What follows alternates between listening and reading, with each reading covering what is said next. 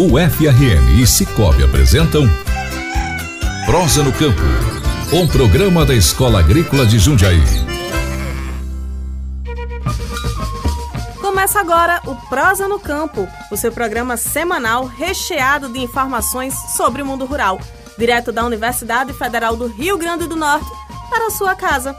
Eu sou Adélia Oliveira e junto com a gente está o Edinaldo Martins. Eu mesmo, que honra dele dividir esse microfone com você. Chegamos agora com pesquisas, projetos, cultura e muita prosa sobre o universo das ciências agrárias. E você que nos ouve já sabe, o Prosa no Campo é fruto da parceria entre a Escola Agrícola de Jundiaí, unidade acadêmica especializada em ciências agrárias da UFRN, e o Cicobi, a sua cooperativa de crédito feita de valores. Pois é, Adele, já vamos começar a prosa de hoje conhecendo o projeto Expedição Caatinga, desenvolvido pela Escola Agrícola de Jundiaí. E a nossa convidada para falar sobre esse trabalho é a professora Rosimeire Cavalcante. Seja muito bem-vinda ao Prosa do Campo, professora. Já vou pedir que apresente-se para os nossos ouvintes. A Hora da Prosa. Eu sou professora Rosimeire Cavalcante dos Santos, eu sou engenheira florestal e mestrado, doutorado e pós-doutorado em energia da biomassa e especificamente é, madeira.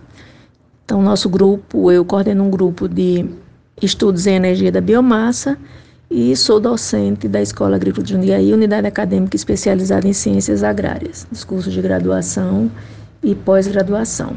Eu agradeço o convite para participar aqui do, do programa e cumprimento e, de forma especial os ouvintes da, do programa Prosa no Campo. Professora, conta pra gente o que é a Expedição Caatinga e como esse projeto funciona. Então, a Expedição Caatinga é um projeto de ensino, pesquisa e extensão e visa é, responder sobre parâmetros que definem e definirão é, a forma sustentável de exploração da madeira de espécies de caatinga. Por isso, né, por essa característica central, nós trabalhamos em áreas sob manejo florestal sustentável dentro do estado do Rio Grande do Norte. Então, nós temos esse trabalho em parceria com o IDEMA, com a Associação Plantas do Nordeste, com a Florescer Consultoria, com várias universidades do Brasil e fora do Brasil também. Então, esse projeto surgiu a partir da identificação é, da necessidade de responder perguntas como, por exemplo, como explorar o recurso florestal madeireiro em áreas sob manejo é, e garantir que essa exploração, além de ser focada e direcionada a uma fonte renovável, será de forma sustentável. E surgiu em 2015, quando eu voltei do pós-doutorado que eu fiz na Inglaterra, em Londres, exatamente sobre a, a temática uso de energia renovável para a produção de cerâmica. Professora, você já citou alguns parceiros anteriormente. Fala um pouco mais sobre a rede que compõe esse projeto. Há nesse projeto alunos de, da Universidade Federal é, do Espírito Santo, da Universidade Federal São João del Rei, tanto alunos, graduação e pós-graduação, como professores. É, também na Universidade Federal de Viçosa, de Lavras, e é, o, o IPEF também nos, nos apoia com visando é, respostas para planejamento de com floresta plantada. Nesse caso, é uma das opções para associar a, a oferta de madeira no estado do Rio Grande do Norte, de modo a reduzir a supressão sobre a caatinga. Perfeito, professora Rosimeire. Quantas expedições já foram realizadas até o momento e como é que esse trabalho acontece? Até o momento foram realizadas é, quatro é, expedições e essas expedições elas são planejadas de forma estratégica para o período de férias da graduação, porque assim nós teremos uma maior participação e força de trabalho, uma vez que, de forma muito resumida, a gente chega numa área sob manejo em um dos talhões. Talhão, talhão é uma das partes que é delimitada numa área sob manejo para explorar madeira durante 12 meses. Então, o proprietário, uma vez tendo essa área autorizada pelo IDEMA, ele tem 12 meses para explorar um talhão.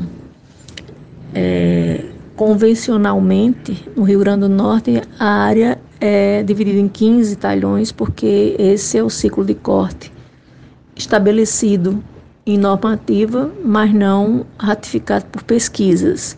Então, essa é uma pesquisa que é, terá como, e tem né, como foco o, o auxílio para decisões em políticas públicas. Então, já foram realizadas quatro e de uma forma muito é, além de prazerosa, porque os alunos vivenciam relações humanas né, entre eles. É, nós ficamos, costumamos ficar duas semanas é, juntos, então sai na madrugada, volta no final do dia e durante o dia trabalha é, em campo mesmo. Então lá são feitas a mensurações do peso, né, da madeira que é, está sendo extraída, também a determinação de, desse total pesado, quanto fica subutilizado como resíduo, porque há um padrão de exigência comercial em relação ao diâmetro. Então, se responde por isso, pelo madeira comercializável, a quantidade não comercializável, assim como impacto sobre o solo e o acúmulo de a determinação de nutrientes alocados no lenho. Então, são vários trabalhos, é uma equipe multidisciplinar e essa vivência, inclusive dos alunos com as comunidades, é, tem sido algo muito prazeroso e de muita valia, na minha opinião. Quais os locais que já foram contemplados com a expedição desde o início, professora? O projeto já contemplou é, dois locais especificamente e tem uma resposta do porquê de só dois. É, um deles é a fazenda Milhão Poço da Pedra, que fica em João Câmara. Essa fazenda é a única entre todas as fazendas que estão comercializando madeira sob manejo aqui no Rio Grande do Norte, que de forma ininterrupta já passou dos 15 anos, ou seja, um dos talhões é, nós já temos a oportunidade, como tivemos né, agora em dezembro passado, de, de medir e mensurar toda madeira que foi formada após o corte, de modo a responder se há essa coerência para aquela condição edafoclimática, se há coerência entre o ciclo de corte determinado e a verdadeira é, regeneração em lenho daquelas espécies que foram abatidas né, naquelas, na, naquela área, porque a gente tem uma, um acompanhamento é, desde 2017 lá e todo ano vai medir naqueles pontos georreferenciados. A partir daí nós saberemos tanto se espécies desapareceram, apareceram, se apareceram outras espécies e principalmente o volume de madeira formada.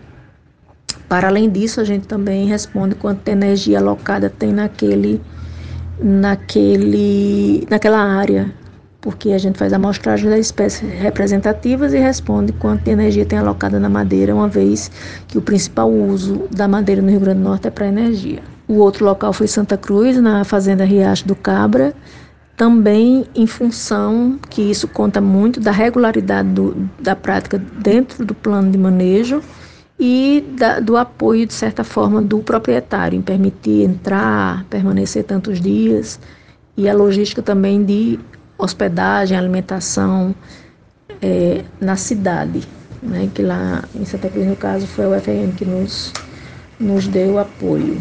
Em João Câmara já foi a Prefeitura de João Câmara um ano, agora recente foi a Prefeitura de Jardim de Angicos, porque a fazenda fica entre os dois municípios. Professora, fala pra gente sobre a importância da realização do projeto Expedição Caatinga aqui no estado do Rio Grande do Norte. A importância é, desse projeto né, reside exatamente na, nas respostas que serão, já estão sendo geradas por meio de dissertações de mestrado, de TCCs, de capítulo de livro, de artigos científicos, respostas que é, nos darão um direcionamento e um conhecimento real sobre quanto tempo é preciso deixar aquela área parada em pousio, de modo a o mesmo volume de madeira é, voltar a ser formado, ou seja, a regeneração é, do, das árvores, uma vez que ne, na atual conjuntura se considera 15 anos. No entanto, já tivemos respostas para João Câmara, por exemplo, que 15 anos lá não é suficiente, não foi pelo menos suficiente sob as condições climáticas que eh, se apresentaram nos últimos 20 anos. Então, nós temos todo esse acompanhamento também fazendo relação com quanto choveu na área. E lá em Santa Cruz, nós é, voltaremos lá esse ano, porque fizemos com sete anos, agora vamos fazer com onze, e essa é a intenção de responder dentro do estado inteiro quais são os ciclos de corte ideais por sub-região dentro do estado do Rio Grande do Norte, uma vez que a pluviosidade, que é um fator que influencia é, de uma forma muito decisiva na regeneração né, das espécies, na regeneração da planta, de se regenerar, voltar a crescer, ter folha e formar madeira, é, então, a resposta, essas respostas conforme a condição de sítio que a gente chama. Né? Nós temos plano de manejo distribuídos no Oeste, na Grande Natal, é, no Seridó, na, na, na Borborema. Então, apesar de serem pouquíssimos planos de manejo em relação à demanda, isso aí já é outra, outra questão que diz respeito à alta demanda por biomassa, e a biomassa é madeira no estado, é, a demanda ser muito maior do que a oferta legalizada. Mas nesse momento estamos tratando de como é, lidar com o bioma em relação a conhecer a regeneração por sub-região. Na educação, nós fazemos a, o trabalho de extensão nas comunidades onde é, moram aquelas pessoas que sobrevivem do corte da lenha para poder aplicar a educação ambiental, deixando muito claro por que às vezes pode cortar naquele determinado local e às vezes não pode. E além da formação em educação de todos os alunos de graduação que estão é, ligados a projetos de iniciação científica, é, além dos de extensão também, né?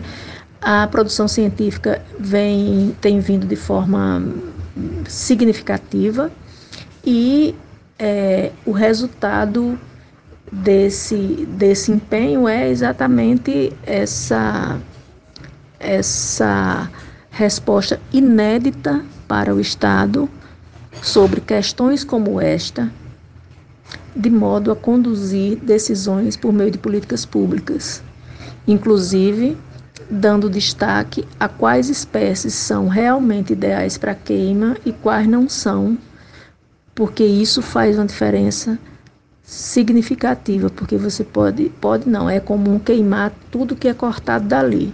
E tem, por exemplo, espécies que têm é, qualidade para artesanato, para outros fins, e que poderia diversificar a comercialização e trazer renda para o homem do campo, que está diretamente ligado àquela atividade.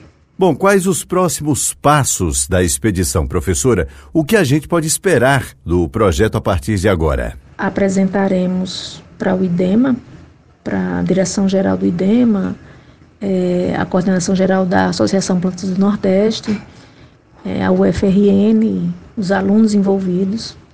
Então, nós apresentaremos a caracterização dos planos de manejo florestal do Estado do Rio Grande do Norte, com base num trabalho que tem a ver e dá, e dá suporte à expedição, que é um trabalho de dados desde 1988 até 2021, de como tem sido a desistência, quanto, quanto, quantos planos tem vigentes, qual foi a fase de maior desistência, é, qual o prejuízo em relação ao volume que deixou de ser ofertado e as causas. É, nesse momento, também é, apresentaremos os dados primários de, da recente é, dissertação que foi defendida agora, respondendo especificamente pela, pela área de, de João Câmara, como eu falei, aquela que já tem a idade dita em normativa sem é, suporte científico sobre o ciclo de corte de 15 anos. E também quais as espécies que existem lá, né, naquelas, naquelas áreas amostradas. Nós, nós trabalhamos dos 15 talhões, quatro, os quatro mais velhos. Então, essas respostas para o talhão é, 6, 9, 13 e 16 anos após corte. Então, isso nos dá a oportunidade de responder sobre a regeneração. Lembrando que é, essa amostragem não é suficiente para que respondamos pela região inteira. Nós precisamos de suporte né, suficiente para ter é, uma atuação bem mais abrangente por região. Então, o próximo passo é ouvir do IDEMA é, como será o posicionamento do órgão diante de uma proposta de apoio financeiro e inserção real é, na expedição e que possamos realizá-la três vezes por ano e com isso termos respostas, né, mas em três anos termos respostas pelo menos de 80% da realidade do Estado. Excelente, professora. E para finalizarmos, quem está nos ouvindo agora e tem interesse em saber mais sobre o projeto, tem algum canal que possa acessar? Material sobre a expedição pode acessar o YouTube e buscar a Expedição Caatinga 2018, Expedição Caatinga 2019 e a Expedição Caatinga 2021 é, está sendo o vídeo está sendo, material está sendo editado. Muito obrigado, professora Rosimeire, pela sua participação aqui no programa. Muitíssimo obrigada, professora, e até a próxima. Que prosa incrível! Agora vamos para o intervalo rapidinho. O Prosa no Campo volta já. Estamos apresentando Prosa do Campo.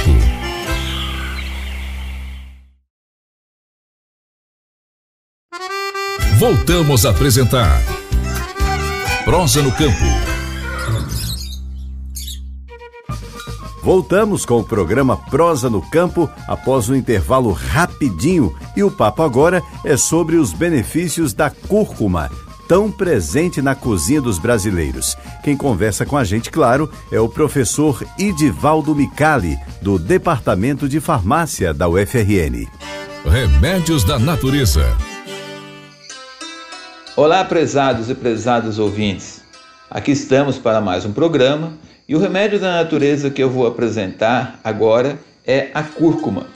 A cúrcuma, também conhecida como açafrão da terra, como gengibre amarelo, é uma planta cujo nome científico é cúrcuma longa, ela inclusive é da mesma família do gengibre, inclusive as folhas são muito parecidas.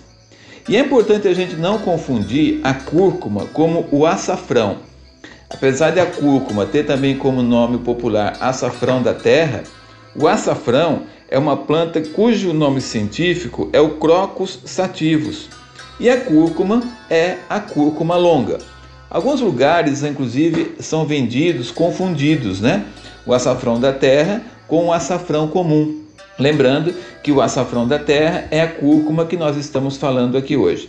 A parte empregada do açafrão da terra são aquelas batatinhas que crescem no solo logo abaixo do caule, que na verdade né, não é um, uma batatinha, ali é um grande rizoma, é uma falsa raiz, com alguns tubérculos. Esses tubérculos, quando a gente corta ou a gente quebra com os dedos, ele mostra uma cor alaranjada muito forte. Essa cor alaranjada é porque ali predomina uma substância chamada curcumina, que vai ter a função terapêutica né, como medicamento e até como uso culinário. Especialmente na Índia, é, ou até no sudoeste da Ásia, é ali que é mais utilizado é, a cúrcuma. Acredita-se que, né, que na Índia a cúrcuma é utilizada já há mais de 4 mil anos. Inclusive a Índia é o país que mais produz o açafrão da terra. Também é possivelmente devido às grandes navegações ao português Vasco da Gama, que trouxe para a região da Europa, do sudoeste da Ásia, é, a cúrcuma, e daí, obviamente, se enraizou para o resto do mundo. Como medicamento, a cúrcuma é muito importante e eu vou falar disso logo, e também como alimento. E como alimento, já é largamente utilizado na nossa culinária, desde como uma função corante, né, para dar cor alaranjada às refeições, até para compor aquele tempero, né, aquela iguaria que a gente usa, chamada curry, que é uma mistura de pimenta com canela, com gengibre, com cravo da Índia e leva ali também a cúrcuma é, na composição. Mas é importante utilizar com certo cuidado e não exageradamente o curry, porque pode levar a uma irritação do estômago, trazendo, portanto, até algumas gastrites, porque tem muita pimenta e também tem o açafrão. Quanto à ação como medicamento, a cúrcuma ela é largamente utilizada é, em tratamentos. Inclusive, existem muitos medicamentos dispostos por aí, né? com a composição dos curcuminoides, que é o princípio ativo do açafrão da terra. A primeira função é como protetor do fígado. A cúrcuma aumenta a produção de bile e, obviamente, melhora a digestão de gordura. E com isso vai ser um bom digestivo e reduz até a, a produção de colesterol. Também a cúrcuma é, ajuda muito a reduzir o, a gordura circulante de modo geral, né? fazendo com que haja, portanto, um pouco mais de, de, de, de, situação saudável em relação à própria alimentação, digerindo melhor a gordura. Também é um bom antimicrobiano.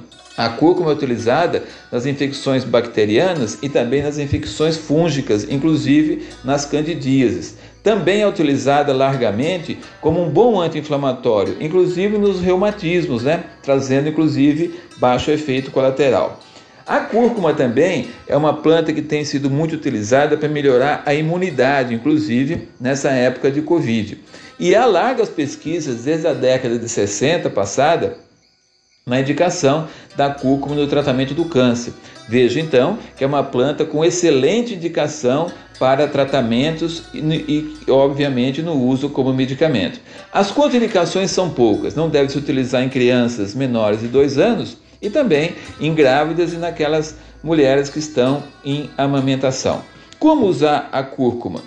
Pode ser utilizado como medicamento, que são cápsulas que vão de 50 até 100 miligramas, duas a três vezes ao dia. E também fazendo a infusão. Infusão é quando a gente coloca para fazer um chá ou decocção quando a gente coloca aquele tubérculo para ferver. Um pedacinho da, da cúrcuma do tamanho mais ou menos do nosso polegar, cortado em pedacinhos para um litro de água e pode ser tomado de 200 a 300 ml desse líquido por dia. Veja então que o açafrão da terra, ou também chamado de cúrcuma, é um excelente alimento e medicamento. E foi esse produto então que eu escolhi para falar hoje como um remédio da natureza. Espero encontrá-los e encontrá-las nos próximos programas com mais um Remédio da Natureza. Muito obrigada, professor Micali. Sempre nos dando uma verdadeira aula, né, Ed? Sobre as coisas mais comuns que temos em casa e que podem melhorar demais a nossa saúde. E vamos seguir com a nossa prosa, porque o papo agora é sobre a importância de estarmos sempre protegidos com um seguro alto. Cooperativismo Rural. Olá, me chamo Niele, sou colaboradora do Cicobi Rio Grande do Norte.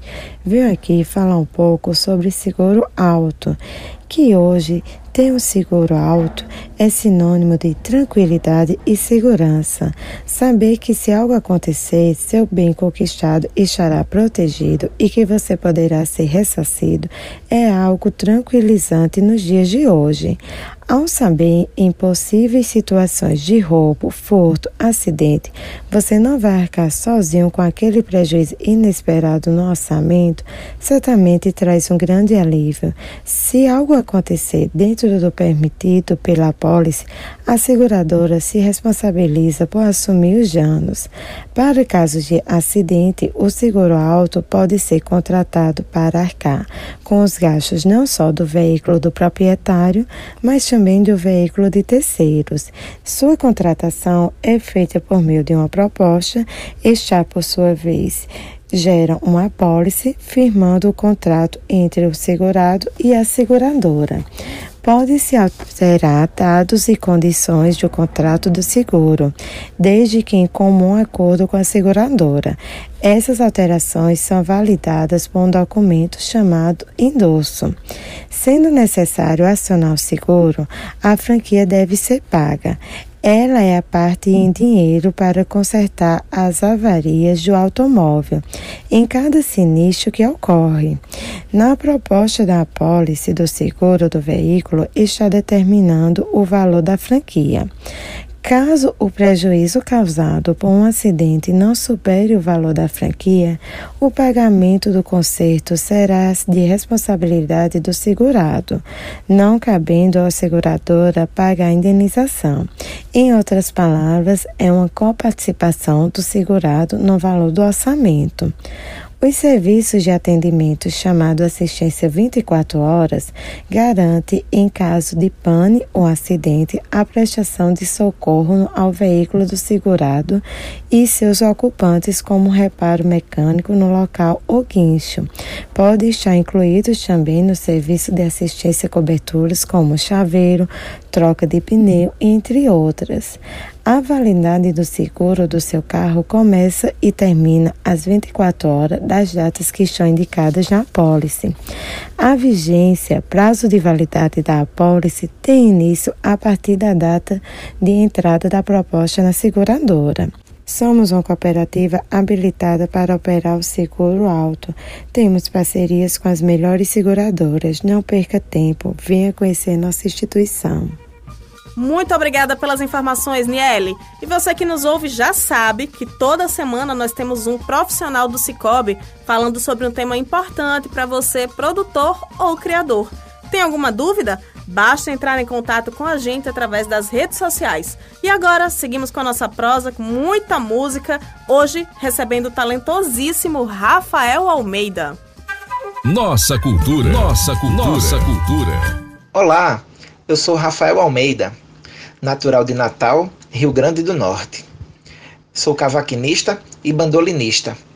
Iniciei os meus estudos musicais aos seis anos de idade, no Instituto de Música Valdemar de Almeida. Lá, estudei com os professores Prentice Bulhões, Antônio de Pádua e Alexandre Moreira.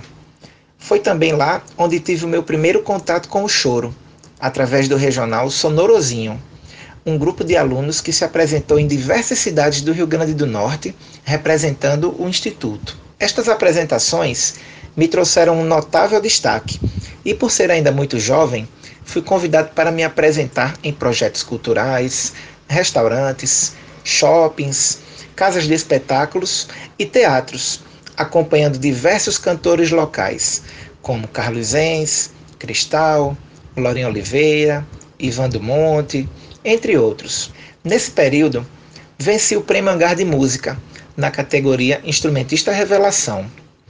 Anos mais tarde, já na faculdade, formei meu primeiro grupo de choro, o Nem Choro Nem Vela, que revolucionou o cenário do choro na cidade, se apresentando em todos os tipos de evento. Esse grupo se destacava, entre outras coisas, por tocar músicas de diversos estilos musicais, sambas, pagodes e até música internacional, sempre em ritmo de choro. Paralelamente ao choro, segui tocando em grupos de samba e pagode locais, onde tive a oportunidade de acompanhar vários artistas nacionais, como Dona Ivone Lara, Jair Rodrigues, Almig Neto, Neguinho da Beija-Flor, Toninho Gerais, a Bateria da Portela, entre outros. Com a carreira já consolidada, fui convidado para integrar simultaneamente as bandas dos artistas nacionais Lia de Itamaracá, onde fiquei por quatro anos, e ali no Julião, onde toquei por seis anos, fazendo muitas turnês pelo Brasil. Me formei em música pela UFRN em 2007 e desde então venho trabalhando como músico de estúdio, arranjador, diretor musical e compositor de diversos artistas, projetos culturais ligados ao samba e choro e até escolas de samba. O trabalho de compositor tem sido muito promissor. Já fui premiado várias vezes com vários choros, entre eles Chora Chorão, Conversa de Gago, um baião chamado Em Riba da Hora, Chorando Distante, a valsa Josilene e o choro Inconstante. No ano de 2020 e 2021, gravei dois trabalhos relacionados ao choro. O CD Choros da Quarentena, com o regional Choro da Terra, e um EP autoral intitulado Rafael Almeida e o Choro Autoral. Ambos estão disponíveis na internet, no YouTube e nas plataformas digitais. Participei também e ministrei vários workshops, oficinas, webinários e lives, todos ligados ao cavaquinho, bandolim e música regional de uma forma geral. Atualmente, sou professor de música na Oficina Livre de Música, músico e diretor musical de cantores locais e projetos culturais autorais, como Valéria Oliveira, Debinha Ramos, RN autoral do Samba ao Choro e faço parte também dos grupos de choro Nem Choro Nem Vela e regional Choro da Terra. Obrigado ao programa Prosa no Campo, foi uma ótima oportunidade para compartilhar um pouco da minha história com os queridos ouvintes. Um abraço. Muito obrigado, Rafael, por essa prosa maravilhosa. O programa desta semana está acabando por aqui. Que pena. Pena mesmo, viu? Lembrando que você pode ouvir novamente os nossos quadros no Spotify ou ainda enviar as suas dúvidas e sugestões acessando as nossas redes sociais, programa Prosa no Campo, ou através do WhatsApp 84 991858369. Um forte abraço para você que nos ouve e até a próxima semana. O programa termina com um gostinho de quero mais. Cheiro no coração, Adele. Abraço para todo mundo que nos ouve. E para encerrarmos da melhor forma possível, vamos ouvir a música Em Riba da Hora, composição e execução do nosso querido convidado Rafael Almeida. Até o próximo programa.